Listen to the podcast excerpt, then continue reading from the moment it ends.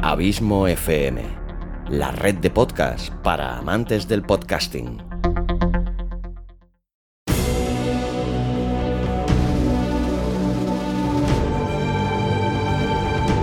Una producción de Abismo FM, creada para todos aquellos que quieren disfrutar de su tiempo libre escuchando grandes historias.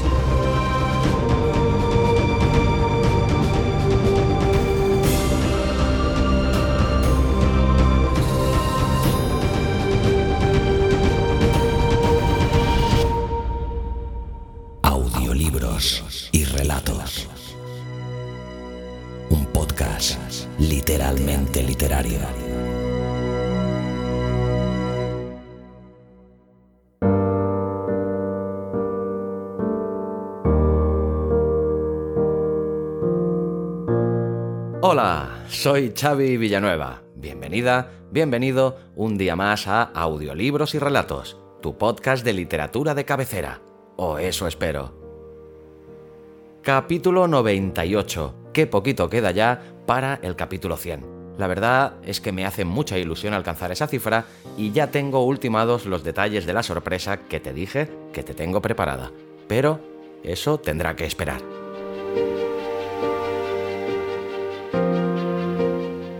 El autor que hoy te traigo es ya la cuarta vez que nos visita en este humilde podcast y no es otro que el gran Woody Allen.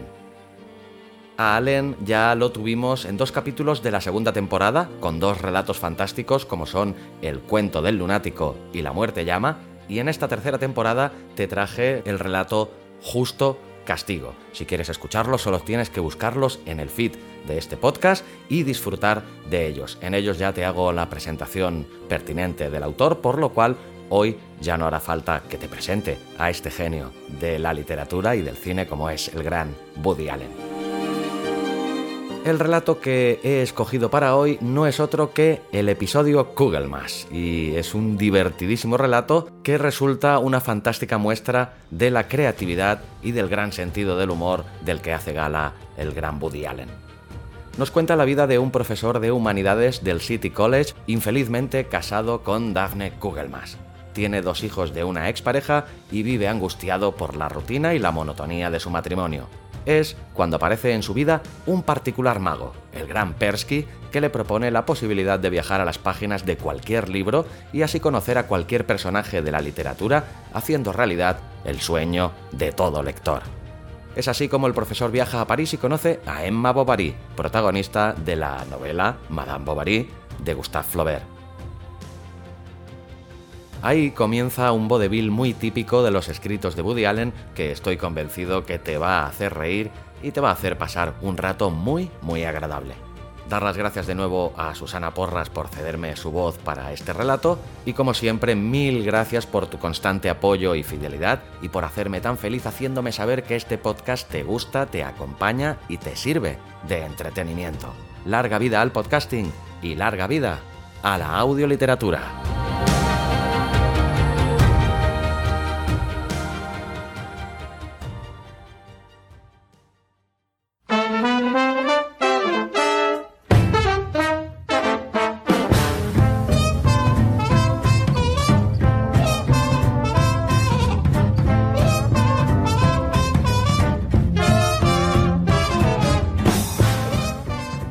Episodio Kugelmas de Woody Allen.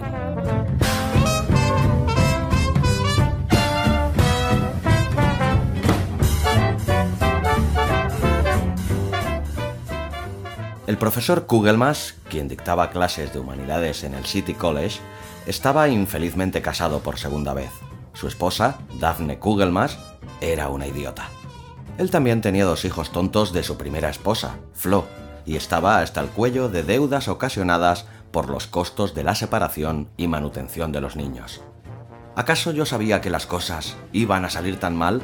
se lamentó un día Kugelmas dirigiéndose a su analista. Daphne era muy prometedora. ¿Quién podría sospechar que ella iba a abandonarse y a engordar como un tonel? Lo que no es, por supuesto, razón suficiente para contraer nupcias, pero tampoco viene mal, teniendo en cuenta los problemas operativos que tengo. ¿Entiende lo que le digo?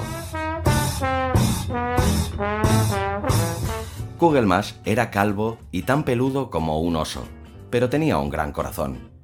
Tengo que buscarme otra mujer, agregó. Necesito tener una fer. Es posible que no sea un buen partido, pero soy un hombre que necesita vivir un romance.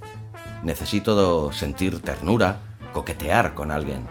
Estoy envejeciendo y por ello es muy tarde para sentir el deseo de hacer el amor en Venecia, burlarse el uno del otro en el 21 e intercambiar miradas tímidas sobre una copa de vino tinto a la luz de las velas. ¿Entiende lo que le digo? El doctor Mandel se movió en la silla y dijo, No resolverá nada con una aventura amorosa. Usted es muy poco realista. Sus problemas son mucho más graves. Debo tener una relación muy discreta. Seguía pensando en voz alta Kugelmas. No puedo darme el lujo de divorciarme por segunda vez. Daphne me lo echaría en cara. Señor Kugelmas. Sin embargo, no puede ser con nadie del City College porque Daphne también trabaja allí. De hecho, ninguna profesora de esa universidad vale gran cosa. Sin embargo, alguna de las estudiantes... Señor Kugelmas. Ayúdeme, anoche tuve un sueño. Estaba en una pradera y de pronto me puse a saltar con una cesta de comida y la cesta tenía un letrero que rezaba opciones. Luego me di cuenta de que la cesta tenía un agujero. Señor Kugelmas, lo peor que puede hacer es representar de esa forma sus inhibiciones. Usted debe limitarse a expresar sus sentimientos para que los analicemos en conjunto. Usted ha estado en tratamiento el tiempo suficiente como para saber que no hay remedios instantáneos. Después de todo, soy un analista, no un mago. Entonces, tal vez lo que necesite sea un mago, dijo Kugelmas levantándose de su asiento. Y con ello puso fin a su terapia.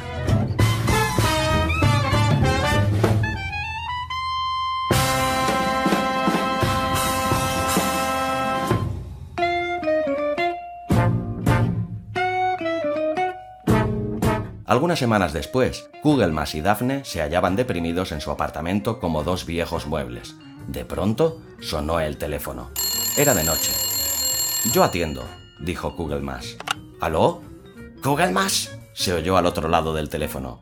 Kugelmas, le habla Persky. ¿Quién? Persky, o debería decir el gran Persky. ¿Perdón? He sabido que anda en busca de un mago que le dé una noticia exótica a su vida. ¿No es así? susurró Kugelmas. No cuelgue. ¿De dónde llama, señor Persky? Al día siguiente por la tarde, Kugelmas subió por las escaleras de un decrépito edificio de apartamentos situado en el área de Bushwick, Brooklyn. Aguzando la mirada para romper la oscuridad del pasillo, Kugelmas finalmente encontró la puerta que buscaba y tocó el timbre. Voy a lamentarlo, pensó para sí. Segundos después era recibido por un hombre pequeño, delgado, con una mirada vidriosa. ¿Usted es Persky el Grande? dijo Kugelmas. El gran Persky. ¿Quiere una taza de té? No, quiero vivir un romance, quiero sentir la música, el amor y la belleza. Pero no quiere tomar té, ¿ah? Es raro. Muy bien, tome asiento. Persky se paró y fue al cuarto de atrás. Kugelmas oyó un movimiento de cajas y muebles. Persky reapareció, empujando un objeto de gran tamaño montado sobre unos patines con las ruedas chirriantes. Persky quitó algunos viejos pañuelos de seda que se encontraban en la parte superior y los sopló para quitarle el polvo. Se trataba de un armario chino mal laqueado y de tosca apariencia. Persky, ¿qué se trae entre manos? preguntó Kugelmas. Preste atención, le respondió Persky. Esto va a producir un bello efecto. Lo diseñé el año pasado para una ceremonia de los caballeros de Pitia, pero el acto se suspendió por falta de público. Entré en el mueble. ¿Por qué? ¿Acaso va a atravesarlo con un montón de espadas o algo así? ¿Usted ve alguna espada? Kugelmas puso cara de circunstancia y lanzando un gruñido se introdujo en el armario. El profesor no pudo evitar observar varias imitaciones de diamante de mala calidad pegadas en la madera contrachapada justo frente a su cara. Esto es un chiste de mal gusto, dijo.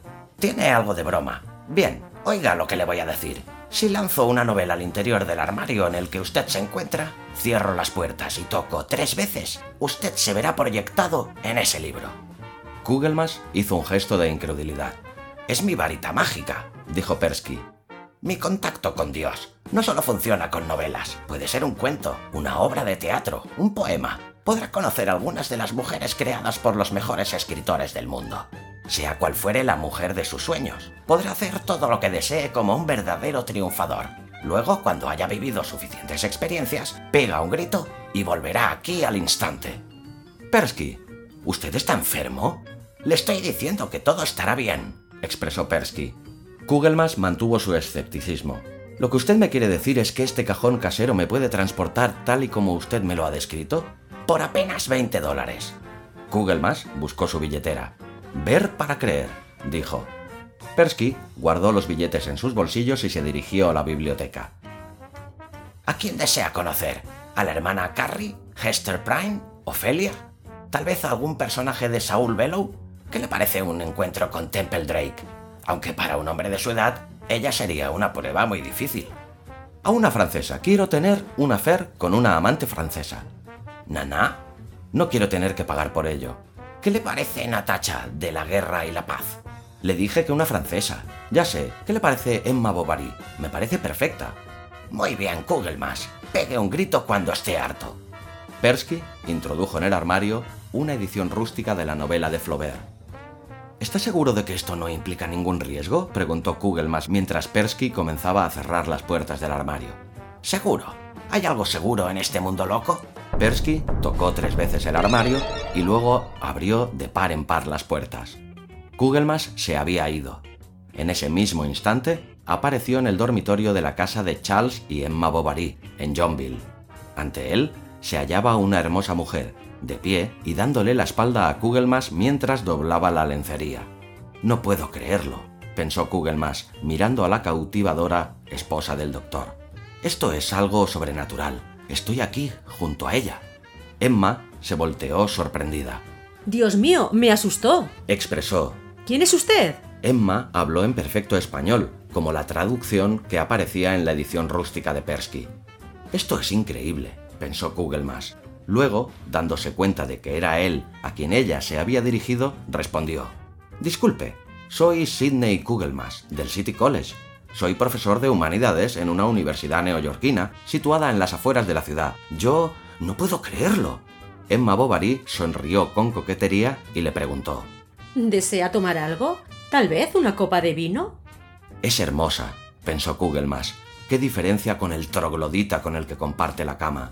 Sintió un impulso repentino de tener entre sus brazos esta visión y decirle que era el tipo de mujer con el que había soñado toda su vida. Sí, un poco de vino, contestó con voz ronca. Blanco, no, tinto, no, blanco. Una copa de vino blanco. Charles estará fuera todo el día, expresó Emma con voz insinuante. Después del vino, fueron a dar un paseo por la encantadora campiña francesa. Yo siempre había soñado con un misterioso extranjero que aparecería y me rescataría de la monotonía de esta aburrida existencia rural. Le confesó Emma tomando su mano pasaron frente a una pequeña iglesia. Me encanta la ropa que llevas puesta. Nunca había visto un traje como ese. ¿Es tan. tan moderno? Lo llaman traje casual, le explicó Kugelmas con voz romántica. Estaba en oferta. De pronto, la besó. Durante más de una hora estuvieron recostados bajo un árbol, susurrándose frases al oído y expresándose ideas profundamente significativas con sus miradas. Luego, Kugelmas se incorporó. Acababa de recordar que tenía que encontrarse con Daphne en Bloomingdale's. Debo irme, le dijo. Pero no te preocupes, volveré. Eso espero, le dijo Emma. Kugelmas le dio un abrazo apasionado y los dos caminaron de vuelta a casa. Acunó el rostro de Emma en las palmas de sus manos la besó de nuevo y gritó: ¡Ya está bien, Persky! Tengo que estar en Bloomingdale's a las tres y media. Se produjo un ruido seco y Kugelmas volvió a Brooklyn. ¿Y entonces? ¿Le mentí? preguntó Persky triunfante. Persky, se me hace tarde para encontrarme con mi mujer en la avenida Lexington, pero ¿cuándo puedo volver a viajar? ¿Mañana? Seguro, solo debe traer 20 dólares. Y no le mencione esto a nadie. Por supuesto, nada más llamaré a Rupert Murdo. Kugelmas tomó un taxi que enfiló hacia la ciudad. Su corazón latía desenfrenadamente. Estoy enamorado, pensó, y tengo en mi poder un secreto maravilloso. Lo que él no se había dado cuenta era que en ese mismo momento los estudiantes de varios salones de clase del país le estaban preguntando a sus profesores. ¿Quién es ese personaje que aparece en la página 100? ¿Un judío calvo está besando a Madame Bovary? Un profesor de Sioux Falls, Dakota del Sur, suspiró y pensó, Dios mío, las cosas que se le ocurren a estos muchachos. Eso es culpa de la marihuana y de la coca.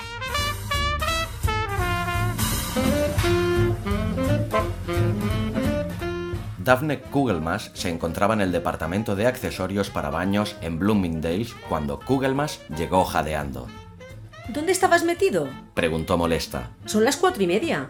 Había mucho tráfico en la calle, se excusó Kugelmas.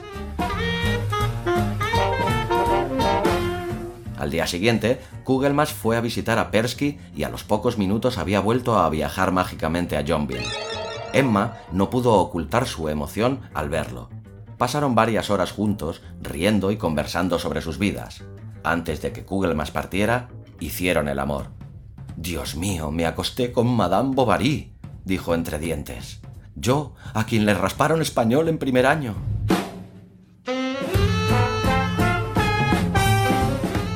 Transcurrieron los meses y Kugelmas fue a visitar a Persky en muchas oportunidades y desarrolló una íntima y apasionada relación con Emma Bovary, Asegúrese de que siempre entre al libro antes de la página 120, le dijo un día Kugelmas al mago. Siempre tengo que encontrarme con ella antes de que Emma entre en contacto con el personaje de Rodolphe. ¿Por qué? ¿Acaso no puedes ganarle? ¿Ganarle? Él pertenece a la aristocracia provinciana. Esos tipos no tienen nada mejor que hacer que flirtear con las mujeres y montar a caballo. Podríamos decir que él es uno de esos rostros que aparece en la revista Woman's Wear Daily con un corte de pelo al estilo Helmet Berger. Sin embargo, para Emma es un galán irresistible. ¿Y su esposo no sospecha nada? Él no sabe ni dónde está parado. Es un paramédico mediocre que comparte su vida con una bailarina. Siempre está listo para acostarse a las 10 mientras ella se pone en sus zapatillas de baile. Bueno, eh, nos vemos luego. Kugelmas entró al armario y pasó instantáneamente a la casa de los Bovary en Johnville. ¿Cómo te va, mi adorada? le dijo a Emma. Oh, Kugelmas susurró Emma. Las cosas que tengo que soportar. Anoche mientras cenaba, el señor personalidad se adormeció mientras comíamos el postre. Le estaba expresando todos mis sentimientos sobre Maxims y el ballet e inesperadamente oí un ronquido. No te preocupes, mi amor, estoy aquí contigo, le dijo Kugelmas, abrazándola. Me he ganado esto a pulso, pensó, mientras olía el perfume francés de Emma y hundía su nariz en el cabello de su amada. He sufrido mucho, he gastado mucho dinero en analistas, he buscado hasta el cansancio. Ella es joven y núbil, y yo estoy aquí, algunas páginas después de León y poco antes de Rodolphe. Como he aparecido en los capítulos adecuados, he podido manejar perfectamente la situación. De hecho, Emma irradiaba tanta felicidad como Kugelmas. Ella estaba ansiosa de emociones y los relatos que Kugelmas le contaba sobre la vida nocturna de Broadway, los automóviles veloces y las estrellas de la televisión y de Hollywood embelesaban a la preciosa joven francesa. Dime algo sobre OJ Simpson. Le imploró una noche mientras ella y Kugelmas paseaban cerca de la abadía de Burnisian. ¿Qué te puedo decir? Es un gran atleta. Ha establecido una gran cantidad de marcas como corredor de fútbol americano. Tiene un gran movimiento. Es muy difícil tocarlo. ¿Y qué me dices de los premios de la academia? Preguntó Emma con melancolía. Daría cualquier cosa por ganarme un Oscar. Antes que nada, debes recibir una nominación. Ya lo sé, tú me lo explicaste, pero estoy convencida de que puedo actuar. Por supuesto, quisiera tomar algunas clases, tal vez con Strasberg. Luego, si tuviera al agente adecuado... Eh, ya veremos, ya veremos. Hablaré con Persky. Esa noche, luego de haber regresado a salvo al apartamento del mago, Kugelmas le propuso la idea de traerse consigo a Emma para que visitara la Gran Manzana. Eh, déjeme pensarlo, le dijo Persky. Tal vez pudiera hacer algo al respecto. Han ocurrido cosas más extrañas. Desde luego, a ninguno de ellos se les vino la cabeza ninguna.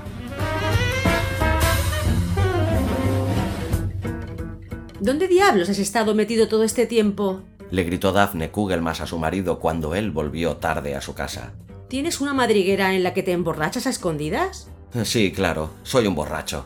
Estaba con Leonard Popkin. Estábamos discutiendo sobre la agricultura socialista en Polonia. Tú conoces muy bien a Popkin, es un fanático del tema.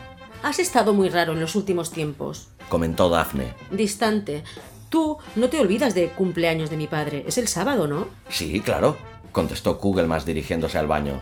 Irá toda mi familia. Podremos ver a los mellizos y al primo Hamish. Deberías ser más amable con el primo Hamish. ¿Le caes bien? Sí, los morochos, dijo Kugelmas cerrando la puerta del baño y apagando con ello la voz de su mujer. El profesor se apoyó en la puerta y respiró hondo. En pocas horas, se dijo a sí mismo, volvería a Johnville para estar con su amada. Y en esta oportunidad, si todo salía de acuerdo a lo previsto, se traería a Emma consigo.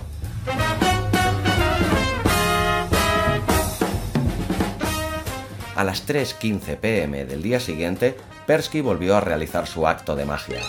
Kugelmas se apareció ante Emma, sonriente y ansioso. Ambos pasaron varias horas en Johnville con Binet y luego se montaron en el carruaje de los Bovary. Siguiendo las instrucciones de Persky, se abrazaron con fuerza, cerraron sus ojos y contaron hasta 10. Cuando los abrieron, el carruaje estaba cerca de la puerta lateral del Hotel Plaza, en donde Kugelmas había reservado ese mismo día y con gran optimismo una suite. Me encanta, es tal y como lo había soñado, dijo Emma mientras daba saltos de alegría por la habitación y veía la ciudad desde su ventana. Allí está Schwartz. Y allá veo el Central Park y... ¿Cuál es Sherry? Ah, allí está. Es maravilloso. En la cama había varias cajas de Halston y Saint Laurent. Emma abrió una de ellas y sacó un par de pantalones de terciopelo negro que puso delante de su perfecto cuerpo. Esos pantalones son de Ralph Lauren. Lucirás estupenda. Anda, cariño, dame un beso. Nunca había estado tan feliz. Gritó Emma mientras se paraba frente al espejo. Vamos a pasear por la ciudad. Quiero ir a visitar el musical Chorus Line, visitar el Guggenheim y ver el personaje de Jack Nicholson del que siempre me has hablado. ¿Están presentando alguna de sus películas? No puedo entender lo que está pasando, expresó un profesor de Stanford. En primer lugar, aparece un extraño personaje llamado Kugelmas y ahora ella ha desaparecido de la obra. Supongo que la principal característica de una obra clásica es que uno puede releerla mil veces y siempre hallar algo nuevo.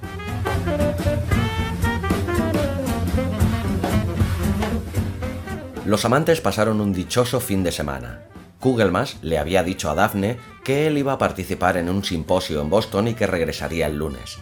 Saboreando cada momento, Kugelmas y Emma fueron al cine, cenaron en Chinatown, pasaron dos horas en una discoteca y se acostaron viendo una película en la televisión. El domingo durmieron hasta el mediodía, visitaron el Soho y miraron de soslayo a un grupo de celebridades que estaban en el Ains. Comieron caviar y bebieron champán en su suite el domingo por la noche y conversaron hasta el amanecer.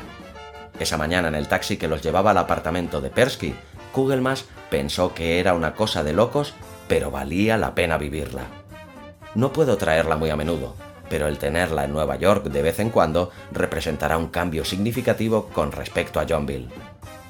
En casa de Persky, Emma se introdujo en el armario, arregló sus nuevas cajas de ropa y le dio un tierno beso a Kugelmas.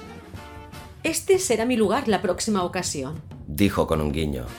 Persky tocó tres veces el armario, pero no ocurrió nada. Este... dijo Persky rascándose la cabeza. Tocó el mueble de nuevo, pero la magia no resultó. Algo está funcionando mal, masculló. Persky, estás bromeando. ¿Cómo es posible que no funcione? Tranquilícese. ¿Estás todavía ahí dentro, Emma? Sí. Persky golpeó el mueble, esta vez con más fuerza. Todavía estoy aquí, Persky. Ya lo sé, querida. No te muevas. Persky, tenemos que hacerla volver, susurró Kugelmas. Soy un hombre casado y tengo clase en tres horas. En estos momentos solo estoy preparado para un afer muy discreto. No puedo entender lo que está ocurriendo, murmuró Persky. Es un truco tan sencillo y confiable. Sin embargo, no pudo hacer nada. Esto me va a tomar algún tiempo. Voy a desarmar el mueble. Lo llamaré luego. Kugelmas lanzó a Emma dentro de un taxi y la llevó de vuelta al plaza. Apenas pudo llegar a tiempo a su clase. Todo el día estuvo llamando por teléfono a Persky y a su amante. El mago le dijo que tal vez tendrían que pasar algunos días antes de que pudiera llegar al fondo del problema. ¿Cómo te fue en el simposio? Le preguntó Daphne esa noche. "Eh, muy bien, muy bien, le contestó el esposo encendiendo la colilla de un cigarrillo. ¿Qué te pasa? Estás sumamente tenso. ¿Yo? Eso es un chiste. Estoy tan tranquilo como una noche de verano. Voy a salir a dar un paseo. Cerró con cuidado la puerta, llamó un taxi que lo llevó al plaza. Estoy en problemas. Dijo Emma. Charles me extrañará. Ten paciencia, cariño, le dijo Kugelmas. Estaba pálido y sudoroso. La besó de nuevo, corrió hacia el ascensor, llamó desesperadamente a Persky desde una cabina telefónica en la recepción del plaza y llegó a su casa poco antes de la medianoche. Eh, según Popkin, los precios de la cebada en Cracovia no habían mostrado tanta estabilidad desde 1971, le dijo a Daphne mientras esbozaba una sonrisa y se acostaba junto a ella.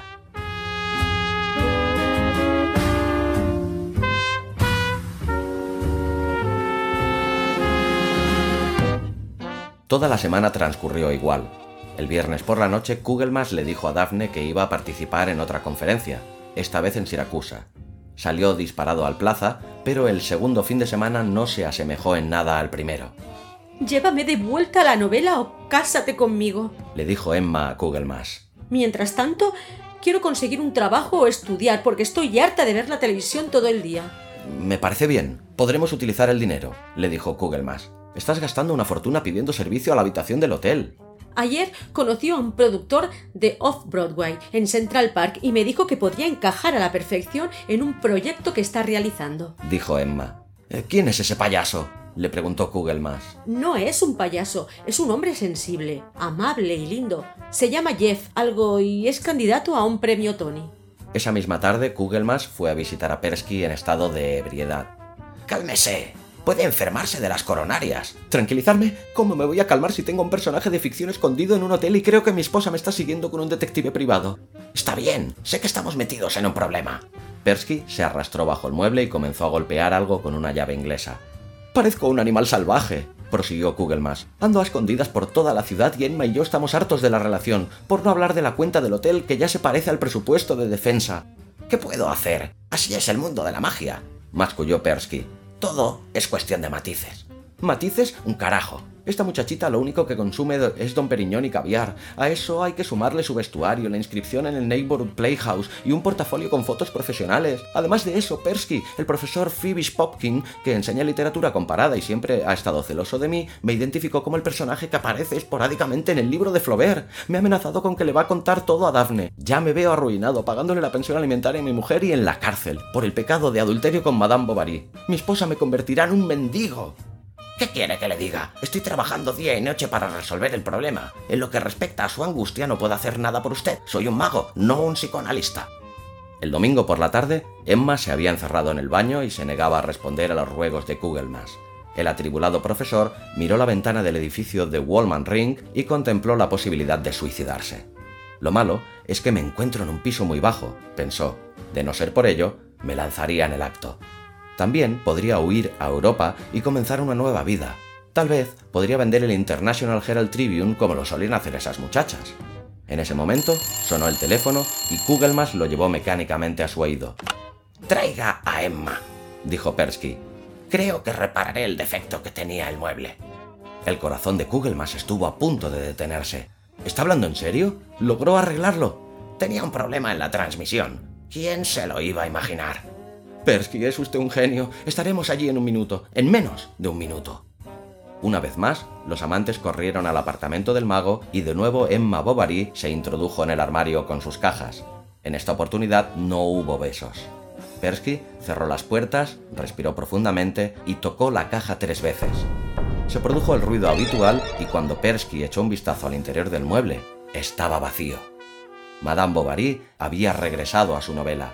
Kugelmas exhaló un suspiro de alivio y estrechó efusivamente la mano del mago. Se acabó. Aprendí la lección. Nunca volveré a faltarle a mi mujer. Se lo juro. Estrechó de nuevo la mano de Persky e hizo la promesa mental de que le iba a enviar un corbatín.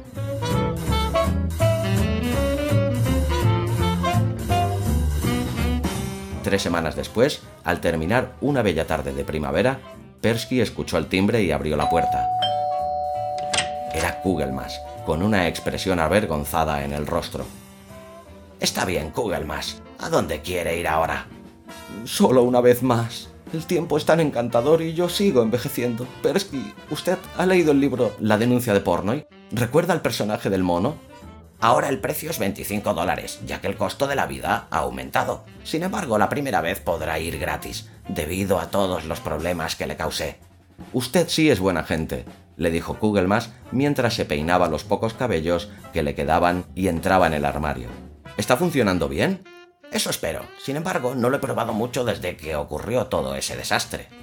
Sexo y romance, dijo Kugelmas desde el interior del armario. Lo que uno tiene que hacer por una cara bonita.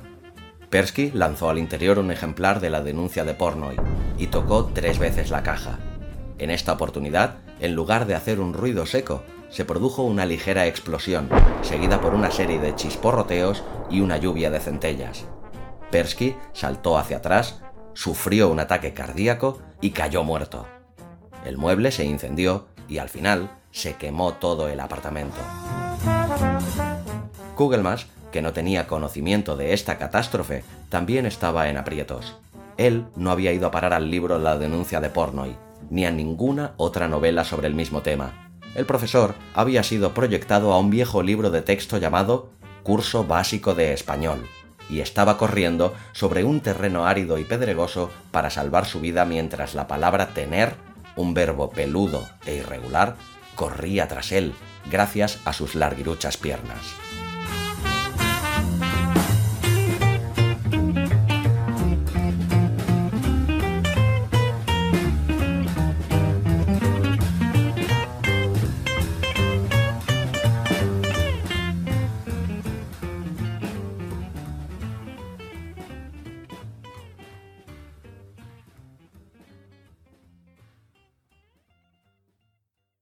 Para qué demonios quiero hacer yo un audio relato? Por ejemplo, para hacerle una sorpresa a mamá. ¿No es vuestro aniversario el mes que viene? Pues coges su poema favorito, se lo narras, le añades una bonita música y se lo regalas. No dice que nunca le sorprendes con nada. Pero eso tiene que ser muy complicado y ya sabes que la tecnología y yo no somos muy amigos. ¿Quieres grabar un audiorelato como un profesional? Necesitas el videocurso de Abismo FM Cómo grabar y editar un audiorelato. www.abismofm.com barra curso guion audiorelatos. Y larga vida a la audioliteratura.